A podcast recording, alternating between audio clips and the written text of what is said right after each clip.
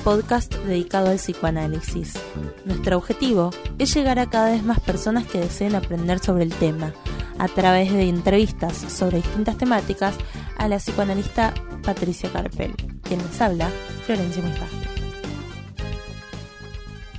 Bueno, en el capítulo anterior estuvimos hablando un poco sobre el amor y como es un tema tan amplio decidimos seguirlo un poco, pero en relación a la actualidad más que cómo funciona el amor con las redes sociales, con las aplicaciones de citas, el amor líquido, etc. Entonces, bueno, la primera pregunta tiene que ver un poco con la primera pregunta del capítulo anterior, que era sobre si eh, el amor tenía que ver con una elección voluntaria. Entonces yo ahora pregunto, eh, ¿qué tiene que ver el amor con las checklists que a veces nos armamos de la persona que me gusta tiene que ser alta, tiene que tener esto, tiene que hacer lo otro, lo otro, lo otro? Porque cuando ponemos esa checklist parece que tiene que ver mucho con una elección voluntaria, cuando en el capítulo anterior estuvimos refutando un poco esa idea. Bueno, eh, me hace acordar un paciente que una vez me decía, conocí una mina que es re linda, inteligente, buena mina, viola, me gusta cómo habla, cómo se desenvuelve, tiene buenos valores, pero no me pasa nada. Me decía, qué bronca, ¿por qué no? ¿No? Tiene todo lo que tiene que tener y no me gusta le gustaba, pero quizás no, tenía esa atracción más eh, fuerte, ¿no? Eh, podía decir que todas esas cosas le gustaban, pero esa atracción fuerte que puede llevar al enamoramiento o al amor. Entonces, eh, y prueba un tiempo y no le, no le surge y no le sucede eso. Entonces, bueno, esto responde quizás a ideales, a mandatos, ¿no? Y el deseo tiene muy poco que ver con el ideal, ¿no? Porque en todo caso la vez pasada hablábamos y hay esto de la marca inconsciente, la marca singular, y que no se ama en función de responder a ideales. Entonces, puede haber algunas referencias que uno tenga, ¿no? Me gustan personas con determinadas características. No es que no hay ninguna referencia, por supuesto. Eh, pero eh, no, digamos, que lo que sucede ¿no? es un hallazgo, es un encuentro y no va a tener que ver mucho con, con listados. ¿no? Había otra persona que traía al consultorio las ventajas y las desventajas de una mujer y otra y se había hecho listados. ¿no? Ah, sí. Bueno, típico de cuando sos chico y no sé, tal vez cuando estás en la primaria que decís, a ver cuál me conviene, este chico o este, y este tiene tal y tal cosa, pero este tiene tal y tal otra que vos lo, yo lo asocio como algo tipo inmaduro que haces cuando sos chico. Pero no siempre queda ahí, ¿viste? No siempre queda ahí. Eh, y justamente es interesante poder diferenciar la conveniencia de lo amoroso en el punto donde la conveniencia es más que va en un trato comercial. Yo te doy esto, vos me das lo otro, me conviene, ¿no? Un producto. Claro, como buscar eso que te complete. Bueno, yo necesito plata, vos me das plata, vos necesitas alguien, una persona linda, vos necesitas juventud, yo te doy juventud. Un trato que suele pasar comúnmente.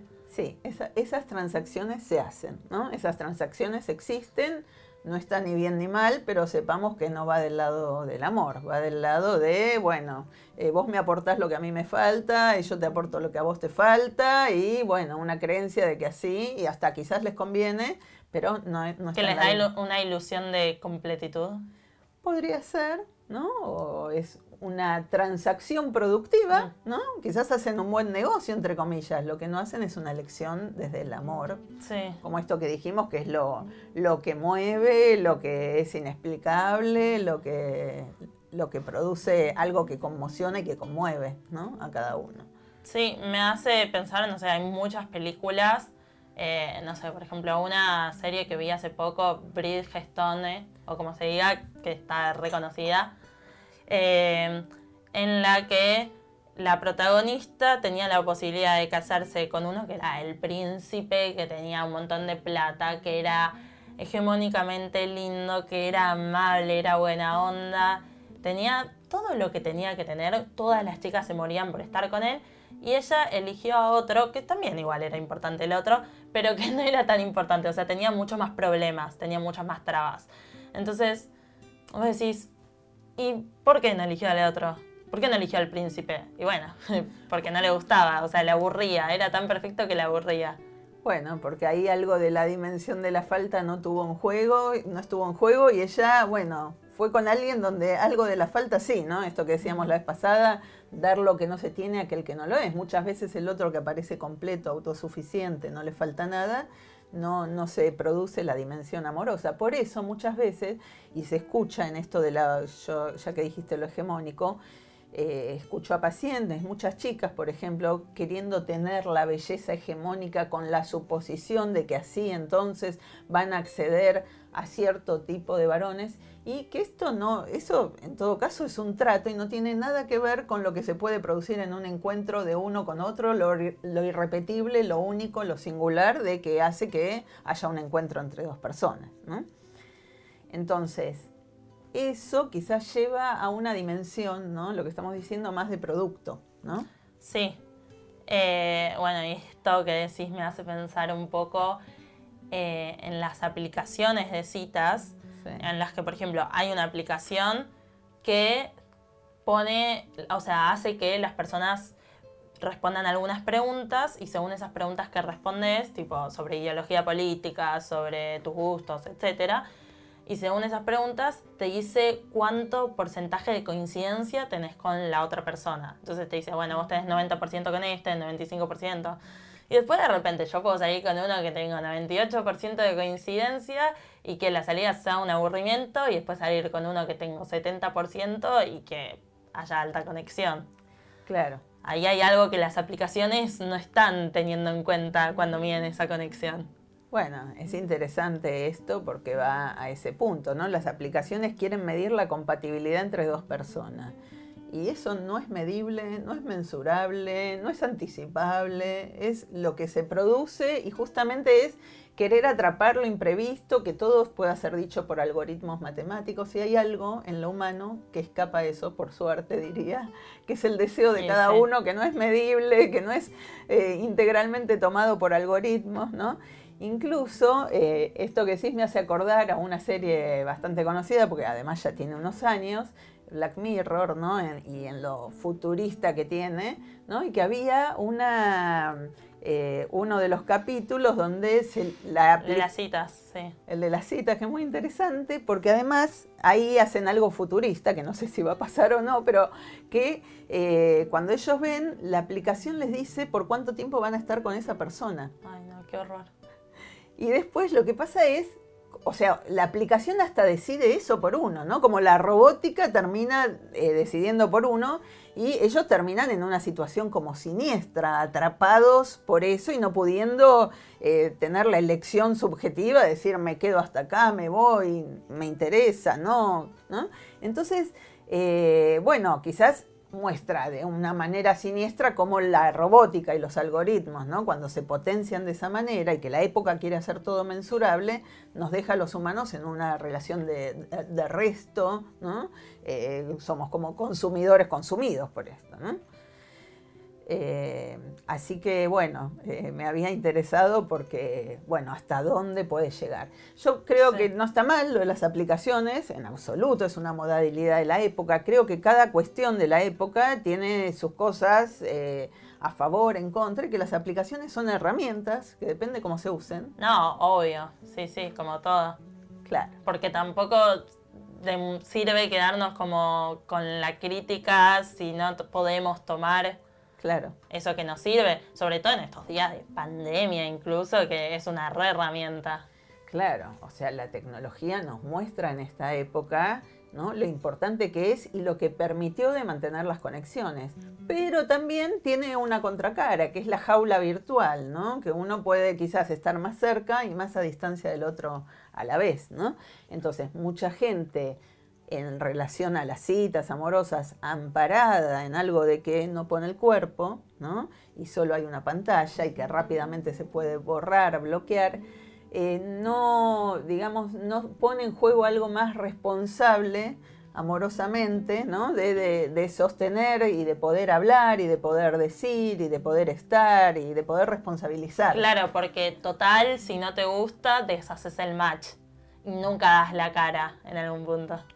Bueno, claro. Entonces, eso tiene como esa contraparte que, por supuesto, que cada persona lo usa diferente y universalizar sería eh, una reducción que no, que no haría de ninguna manera. Pero hay esta tendencia, ¿no?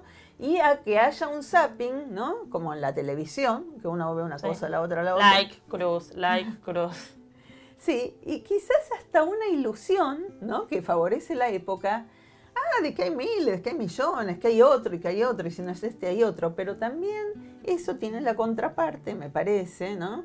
Eh, que hay poco trabajo y detención en decir, a ver, esta persona la conozco. ¿no? Sí, sí, o sea, sí, o sea, como que por un lado digo, está buenísimo que tengamos como todas estas opciones y no tenemos que salir solo con la única persona que, no sé, te presentaron, como hubiese sido en otra época. Sí, pero de otra, por otra parte, es verdad que entre tantas opciones ya es como que te perdés. Ya termina desorientando. Claro, sí quizás podemos pensar que la desorientación es algo bastante propio de la época. Muchas opciones en cualquier ámbito. En cualquier ámbito y quizás eh, prendemos la computadora buscando algo y si empezamos a navegar nos perdemos en algo y decimos, ¿y qué hago yo acá? Como esta cuestión de cómo orientarnos en relación a lo propio, porque todo el tiempo nos viene información, posibilidades, eh, ¿no? que la sociedad eh, globalizada y capitalista ofrece y que esto de lo que algunas personas dicen en las apps, cómo, no, cómo que usarlo como una herramienta y no quedar como consumidores consumidos, ¿no? Sí, en esto de consumidores consumidos, como que a veces en las aplicaciones parece que las personas terminan siendo una mercancía, o sea, es como que la aplicación, de hecho, es como que cuanto más tiempo te retenga ahí, ellos ganan más plata y eh, bueno, a la vez, o sea, estar dando like o cruz a la gente según ciertos atributos, tipo, según lo que veas en la foto, tipo, tiene esto, no tiene, que está bien, es la única forma, ¿no? De, dar like o no like.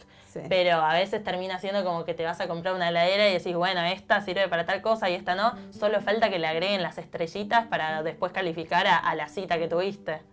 Claro, sí, faltaría. ¿Fue amable esta persona? ¿Cómo la vio? ¿Cómo es la casa? ¿Cómo está educada? ¿no? ¿Cómo se califica ahora hasta profesionales ¿no? en, en los prepagos? ¿no? Como que hay algo de eh, este empuje a calificar, a mensurar y que justamente lo que se pierde ahí es una dimensión de, de la subjetividad. Entonces hay que ver cómo reencontrarla cada vez y transitar en todo caso esa herramienta con lo singular, con lo propio y a la manera propia. ¿no? Eh, porque a veces hay como una banalización y no darse el tiempo y esto de la satisfacción inmediata que tiene un correlato de frustración muy grande, porque hay una ilusión de que se puede conseguir cualquier cosa y eso retorna como no es cualquier cosa. Eh, sí, sí, frustra a veces eso, es verdad. Sí, sí, sí, como eh, que, tiene, un, tiene toda esta contracara a la que hay que estar, me parece, atento y trabajarla. Bueno, esta cuestión también me hace pensar un poco en la idea de amor libre que se usa mucho ahora, que claramente está buenísima porque se contrapone con la idea de antes del amor que tal vez a mis abuelos le eligieron, o mi bisabuela le eligieron la pareja y no tuvo elección. Entonces está buenísimo pensar en esta idea de amor libre, pero cuando se lleva como tal vez a un extremo, a veces pasa que termina generando el efecto contrario de, uff, desorientación o no sé para dónde ir o como, wow, es un montón. Digo, obviamente está re buena la idea de amor libre, pero digo, está bueno también poder como repensarla o ver qué significa o para dónde se lleva o qué herramientas se pueden usar. Sí, me parece interesante esto que vos decís, cuánto es libertad, cuánto es desorientación, porque quizás hay un poco de cada cosa. Tal vez la libertad va de la mano de la desorientación. Bueno, pero quizás para orientarse, saber que cada uno tiene ciertas determinaciones y saber que hay determinaciones que nos marcan y también tenemos la libertad de hacer en relación a eso, tenemos siempre nuestro margen de elección. Y por eso, aún en esta época donde hay mucho que se conduce por esta vía del mercado, cada uno decidirá si queda siendo producto o si lo usa como herramienta. Entonces hay ese margen de elección. Por ejemplo, esto que decís me hace, acordar a términos que ahora escucho, ¿no?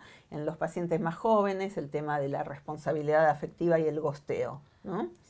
Yo creo que esta idea de responsabilidad afectiva surge un poco como en es la contracara tal vez de, eh, bueno, este amor libre, que está buenísimo, es algo que se está dando, pero también como es algo nuevo, como la gente piensa que, bueno, ahora un día estoy con uno, al otro día estoy con otro, eh, un día no me gusta más a alguien y ya no le respondo, o borro el match, o le clavo el visto en Instagram, o lo que sea, porque, bueno, muchas veces es no dar la cara también.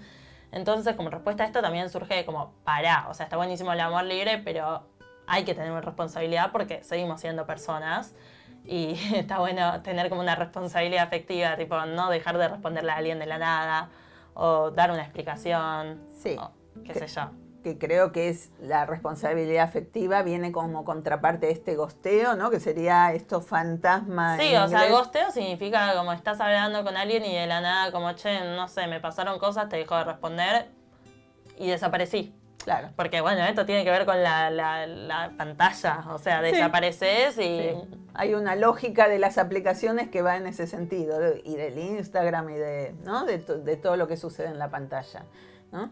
Pero eh, la pantalla tiene algo muy particular, ¿no? porque por un lado hace todo efímero, ¿no? Porque todo sucede y ya cambia y ya pasa otra cosa y se pasa de uno a otro. Y por otro lado tiene una contracara que lo he visto y que es interesante tenerlo en cuenta de lo indeleble, ¿no? Porque eh, muchas cosas quedan como fotos, quedan como escritos. Todo registrado. Queda todo registrado, quizás para una empresa, ¿no? sí. Eh, bueno, yo tengo amigas que a veces releen un chat con alguien, con un chico que le gustaba dos años después agarran y se lo ponen a releer. Y yo, tipo, pero ya cortaste hace un año. No, bueno, se ponen a releer el chat, como que es algo que queda.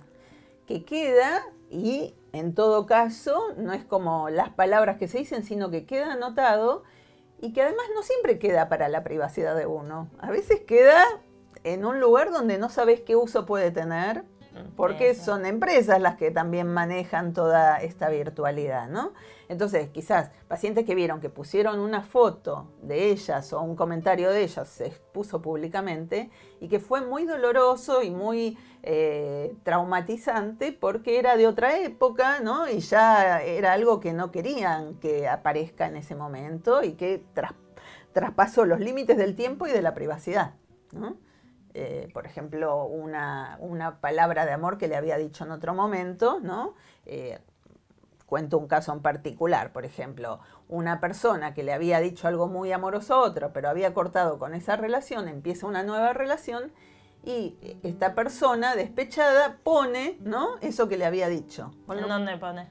Lo pone en un lugar público, ¿no? En un lugar, en una pantalla pública, ¿no? En un, en un Instagram, ¿no? Que queda a la vista de muchas personas. Y ella eh, se lo había enviado en un contexto amoroso de... Claro o sea, es raro igual que lo haya subido. Bueno, pero son cosas que pasan. Quiero decir, lo efímero tiene una contracara indeleble que para tenerla en cuenta, ¿no? En esta sociedad de imágenes donde cuál es la información y la privacidad que queremos mantener para nosotros y lo que eh, lo que va a un ámbito que ya pasa a ser público y de qué manera nos afecta. Sí. Y bueno, por último, como para ir cerrando, eh, quería preguntarte un poco sobre esto del culto a la imagen que hay como, bueno, en las aplicaciones o como en las redes, como que termina siendo la imagen lo principal y tal vez en detrimento de la palabra.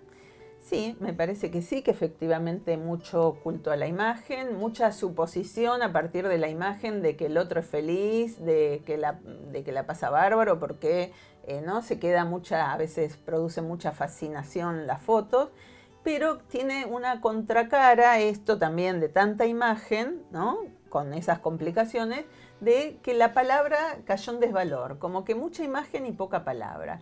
Entonces es una época donde lo que antes se decía chamullo, que es el verso amoroso, decirle algo lindo al otro, la conquista, la manera de aproximarse, no pasa tanto por la palabra, es como que hay una caída de la palabra amorosa entonces eh, hay una, mm, un sitio de Facebook en que la gente publica eh, por las cosas que se malogró y lo que no llegó a haber una conexión ni sexual ni amorosa, porque alguien dijo algo totalmente equivocado o no le dio ningún valor a la palabra o le dice, ¿cómo te llamas? No sé, solo quiero cogerte. O sea, pibas que suben como sus chats con chicos que dijeron cosas que claramente así no las iban a coger. Exactamente, ¿no? Son screenshots que quizás es para decir, Claro. miren lo que me dijeron y miren Ah. cómo arruinaron la situación por no saber acercarse eh, por Mm. la vía de la palabra.